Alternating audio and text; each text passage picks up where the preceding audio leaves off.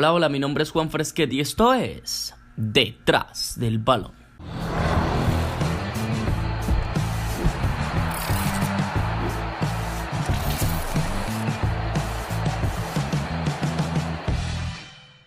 Hoy sí queremos contar algo distinto. No tanto anécdotas de futbolistas como tal, pero sí una anécdota de un equipo que se relaciona con una Copa de Europa.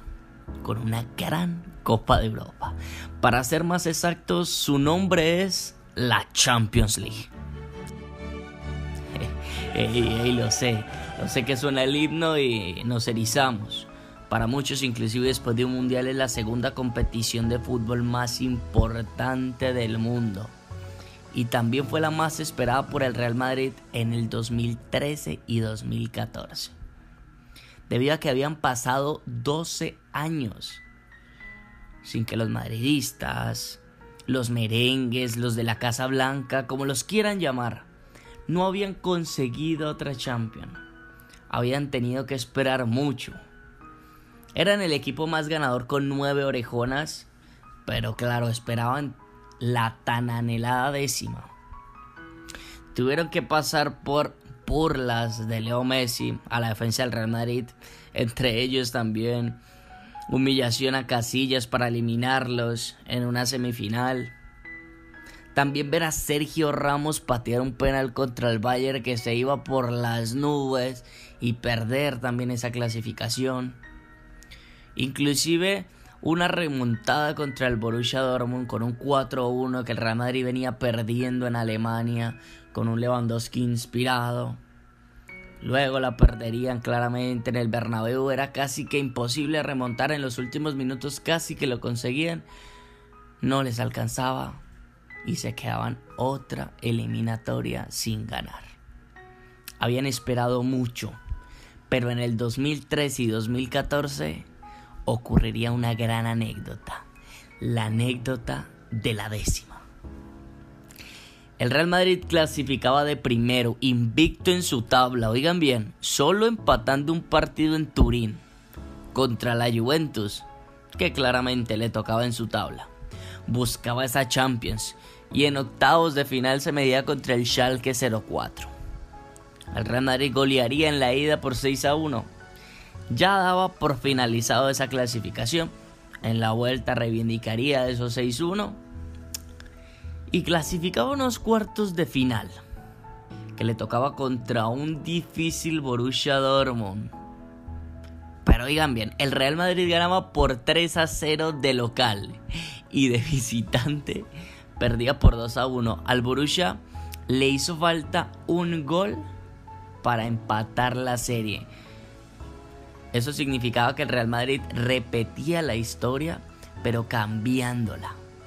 Ya no era el Real Madrid que le faltaba un gol para clasificar y el Borussia Dortmund era el que lo hacía. Ahora era al revés. El Real Madrid se había vengado de ese Borussia Dortmund que lo había dejado por fuera.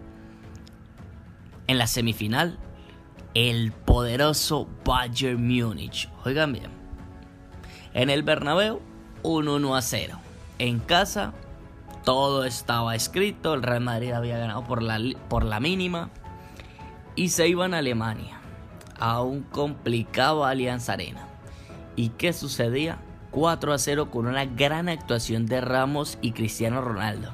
Y Ramos que se quitaba esa espinita de encima de haber también votado ese penal que no le había permitido clasificar enfrentando al Bayern Múnich y también se había vengado de este equipo alemán y el Real Madrid a la final.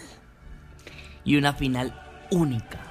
Por primera vez en la historia se reunían dos equipos de una misma ciudad, de Madrid. El Atlético de Madrid era el rival del Real y venía de eliminar al Milán en octavos, sacar al Barcelona en cuartos y en fin y en semifinales en el Stamford Bridge golear al Chelsea y clasificar a la final y la final había llegado. Comenzaba a sonar ese himno maravilloso de la UEFA, ese que hace que nos ericemos. Lisboa repleto, todos esperando que comenzara esa final, todos incluyéndome claramente. Las calles de Madrid vacías, todos anhelando que el mejor se llevara la orejona. Los 11 inicial de cada equipo y también para el Real Madrid, Casillas en la portería, Ramos, Baranco, Entrado, Dani Carvajal, Sami que dirá que tenía que reemplazar a un Xavi Alonso que por acumulación de tarjetas en la semifinal se perdería la final. Luca Modric, Ángel Di María y adelante la BBC Bale, Cristiano Ronaldo y Benzema. El equipo en ese entonces era dirigido por Carlito Ancelotti, el italiano, mientras que el Atlético de Madrid contaba con Courtois en el arco, el actual portero del Real Madrid, Diego Godín, Felipe Luis, Joao Miranda y Juan Fran. Raúl García, Tiago Méndez, Gaby Coque, Diego Costa y el Guaje Villa de delantero. Tremendos nombres. Y el técnico, claramente el que tienen actualmente, Diego Simeone. Y comenzaba el partido, pitazo inicial y las expectativas eran mayores. Pero el primer tiempo, ahí rapidito por una mala salida de casillas y el cabezazo de Godín, harían el 1 a 0. El partido se le empezaba a ir de las manos al Real Madrid. Ese gol había llegado en el minuto 36. Primer tiempo y las esperanzas del Real seguían. Segundo tiempo, minuto 50, el Real no empata. Minuto 60, el Real Madrid sigue sin empatar. Minuto 70, el Real Madrid con chances claras pero no empataba. Minuto 80, nada. Minuto 90, nada. Todo parecía derrumbarse. Las esperanzas del Real Madrid eran mínimas, muy mínimas, súper mínimas. Minuto 90 más 3. Tiro de esquina para el Real Madrid. El cebolla Rodríguez desde el banquillo se tapa los ojos con las manos. No quería mirar ese tiro. Va Modric a tirar el centro. Mete el centro. Al parecer parece que nadie va a cabecear. Aparece Sergio Ramos. Y gol. El gol más esperado. Ancelotti lo celebra Xavi Alonso que estaba desde las gradas sale a correr a abrazar a sus futbolistas. El Cholo Simeone se tomaba la cabeza pero inmediatamente salía a pedirle a su afición que no dejara de alentar a los colchoneros. Pero el gol, el gol con el 0% de probabilidades había llegado. Y si ustedes me lo permiten, quiero narrar ese gol de esquina del Real Madrid. Irá Modric, se toma la cabeza Xavi Alonso. Últimos minutos del partido. El Cebolla Rodríguez que no quiere ver. Se va al centro del croata. Ramos. ¡Gol! ¿Qué hiciste, Ramos? ¡Gol!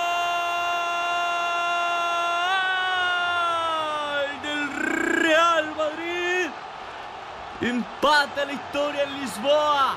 Impresionante lo del capitán. El cholo que alienta a su afición. Ancelotti celebra el madridismo. Feliz del empate. Ya en el tiempo extra aparecería Bale nuevamente para abrir el marcador. Con una gran jugada de María, un cabezazo que le cae a Bale, el 2 a 1. Ahora el partido se le caía encima a los colchoneros. Luego Marcelo en una chance dispara al arco, se le resbala de las manos a Courtois, gol 3 a 1 del Real Madrid. Y lo último para cerrar la noche en Portugal. Tenía que aparecer Cristiano Ronaldo que desde los 12 pasos convierte, se quita la camisa, celebra esa décima tan anhelada. Pienso que el Atlético solo salió a jugar los 90 minutos. Fue un partido de mucha exigencia y acostumbrados a ver el juego del Cholo, claramente defendió todo el partido.